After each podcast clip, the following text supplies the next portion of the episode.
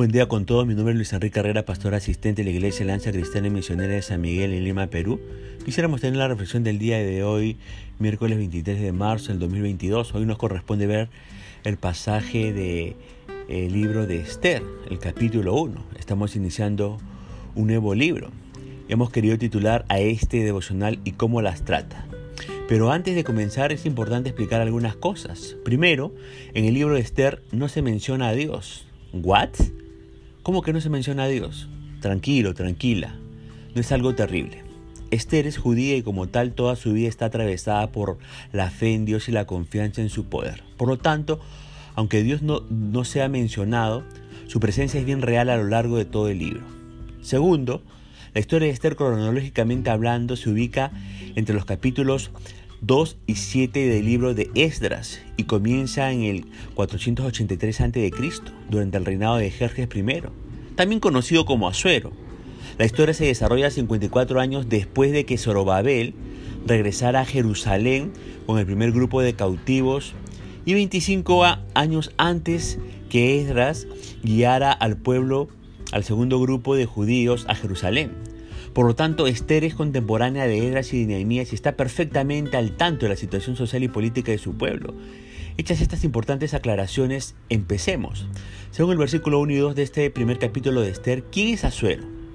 Era un tipo poderoso, con un reino que abarcaba 127 provincias y que se extendía a lo largo de miles de kilómetros.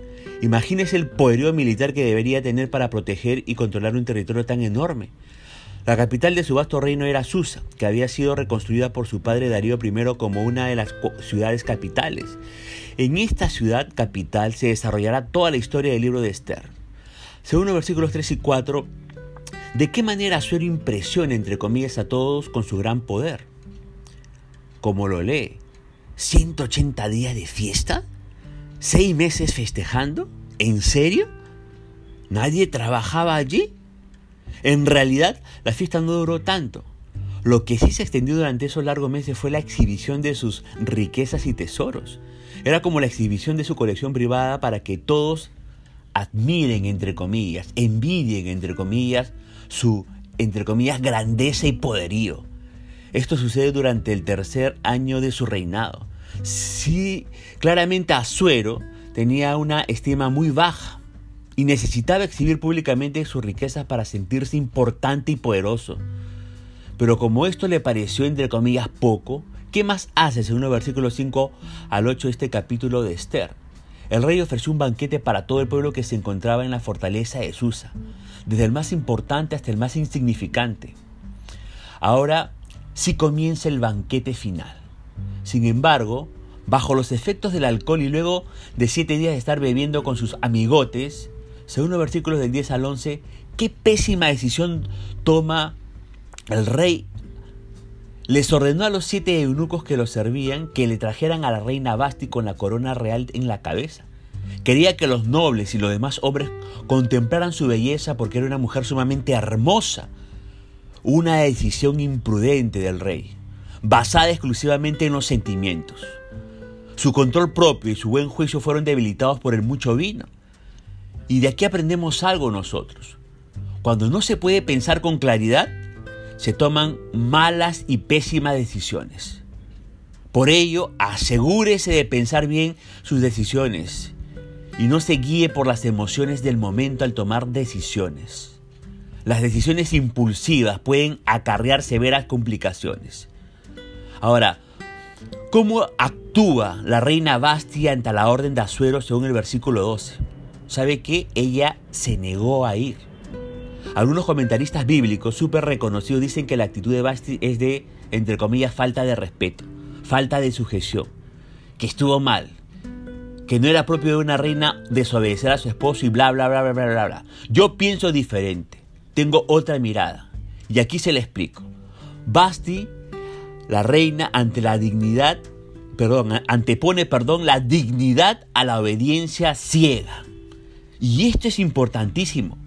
No estoy diciendo que desobedecer a la autoridad, entre comillas, esté bien, ni que sea correcto. Las autoridades están para ser obedecidas y respetadas. Pero cuando la autoridad, llámese padre, madre, docente, pastor, líder, político, quien sea, utiliza ese poder para su propio beneficio personal, ya sea beneficio económico sexual, obligándole, presionándole o manipulándole para que haga algo que va en contra de su dignidad como persona, entonces tiene que desobedecer. Sí, tiene que desobedecer. Y el no es no. Exactamente eso es lo que hace la reina Basti. Ella desobedece y desafía la autoridad del rey porque no está dispuesta a prestarse como un, entre comillas, juguete sexual para ser exhibido delante de los demás hombres como se muestra en el versículo 11. Ella protege su dignidad como persona y como mujer. No es un objeto sexual, no es una cosa, no es una, entre comillas, modelo que se pasea ante las miradas lujuriosas de hombres y mujeres. Es un ser humano y hace valer su dignidad. Y lo hace en una época y en una cultura en donde la mujer era considerada un objeto para, entre comillas, el uso del hombre. La mujer en esa época no tenía derechos, solo obediencia ciega a los caprichos, las exigencias y las demandas del hombre. Por supuesto que ese sometimiento no está bien, así como tampoco está bien el, entre comillas, moderno extremo feminazi, en donde las mujeres no respetan nada de nada, ni a nadie, ni siquiera la vida del niño por nacer en países de América Latina. Ambos extremos son violentos, perversos, humillantes y le quitan dignidad a las personas. Ahora, ¿cómo reacciona Azuero ante la negativa de Basti según el versículo 12? Esa respuesta de Basti enfureció al rey y lo hizo arder de enojo. Indudablemente esto fue lo más chocante para Azuero, una patada a su machismo controlador. Él que gobernaba sobre 127 provincias no podía gobernar sobre su propia esposa. Imagínese su humillación y su enojo. Ahora, basado en el versículo 14, ¿quiénes acompañaban a Azuero mientras se producía el escándalo de Basti? Claro, lo acompañaban los amigotes, Allí está el grupete de tipos a los que solo les interesa el dinero, el poder, el alcohol y las mujeres. Son tipos perversos, sádicos, psicópatas, sanguinarios, a quienes solo les importa satisfacer sus propios deseos sin ningún respeto por los sentimientos de los demás. Al menor descuido estos tipos le traicionarán. Imagíneselos en ese momento observando como llenas al rey Azuero y pensando para sí mismo, ahora te quiero ver ¿Qué vas a hacer con esta mujer que acaba de humillarte públicamente? ¿Te quedarás callado o demostrarás quién manda? ¿Eres débil o tienes lo que se necesita para actuar como hombre? Si una mujer te falta el respeto, ¿pretendes que nosotros te respetemos? Pensemos, reflexionemos. Para usted, ¿cómo debería actuar Azuero? ¿Cómo?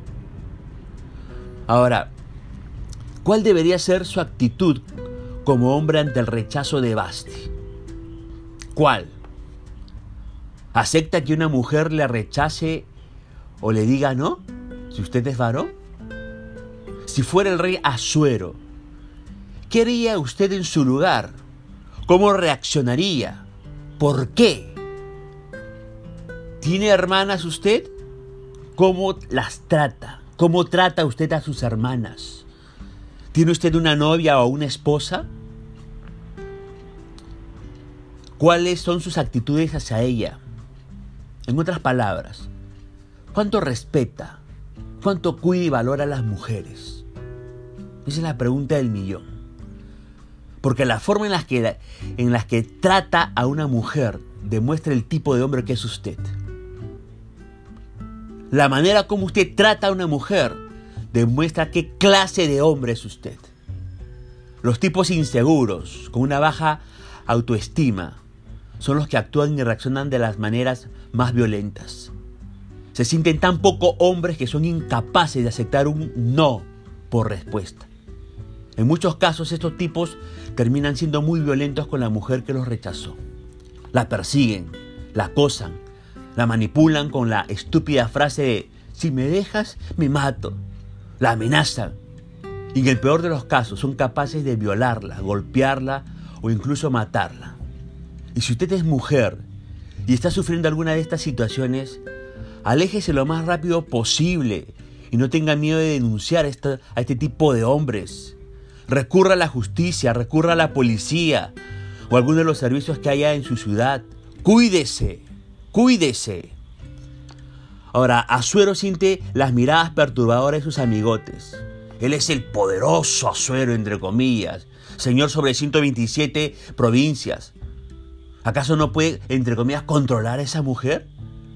Azuero está furioso porque siente que su poder se desvanece ante las frías miradas de aquellos tipos sedientos de sangre. Entonces, ¿qué decisión toma según los versículos 13 y 15? ¡Wow! ¡Qué machote, ¿no? ¿Leyó lo que dicen esos versículos? ¿Entiende lo que hace Azuero? Como no tiene las suficientes agallas para enfrentar a Basti y hablar con ella, recurre a sus asesores políticos para preguntarle si existe alguna ley que lo avale y que condene la mala conducta, entre comillas, de su mujer. Azuero mete al Estado en su vida privada.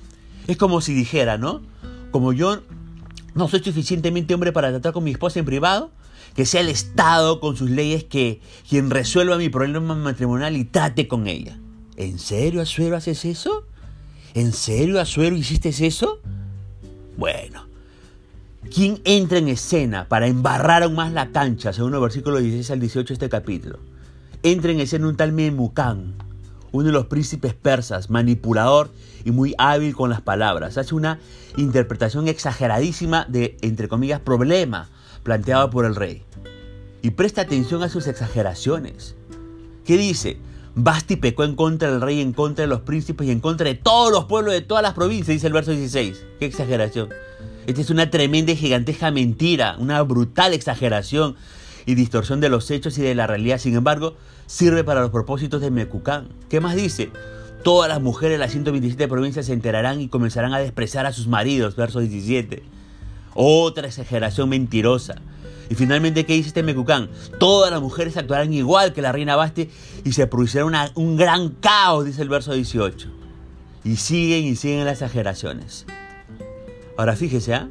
en todos los gobiernos o estados existen, entre comillas, los, los memucán, que buscan embarrar la cancha, que buscan complicarla y multiplicar los problemas. Tienen apariencia de solucionadores de problemas, entre comillas, sin embargo, sus intenciones son peores que el, problema mismo. Y eso sabe que me recuerda a todos los grupos LGTBI proabortistas en América Latina. La única, entre comillas, solución que tienen para los adolescentes embarazadas, las mujeres en condición de pobreza o las niñas abusadas y violadas es hacerlas abortar. Y para lograr sus fines perversos, exageran las cifras anuales de muertes de mujeres por aborto, manipulan estadísticas y distorsionan la realidad con supuestos hechos científicos, negando completamente las problemáticas psicológicas que sufren las chicas y mujeres que abortan. Son tan o más perversos que Mecucán, todos estos grupos LGTBIQ proabortistas. De verdad que sí. Dios nos libre de estas situaciones. Recuerde, cuando usted trata a las mujeres, no dice qué tipo, qué, clase de, hombre es usted. Cuidado con el trato hacia las mujeres. Punto final para el devocional del día de hoy deseando que la gracia y misericordia sea sobre su propia vida y familia. Conmigo será Dios mediante hasta una nueva oportunidad. Que el Señor le bendiga.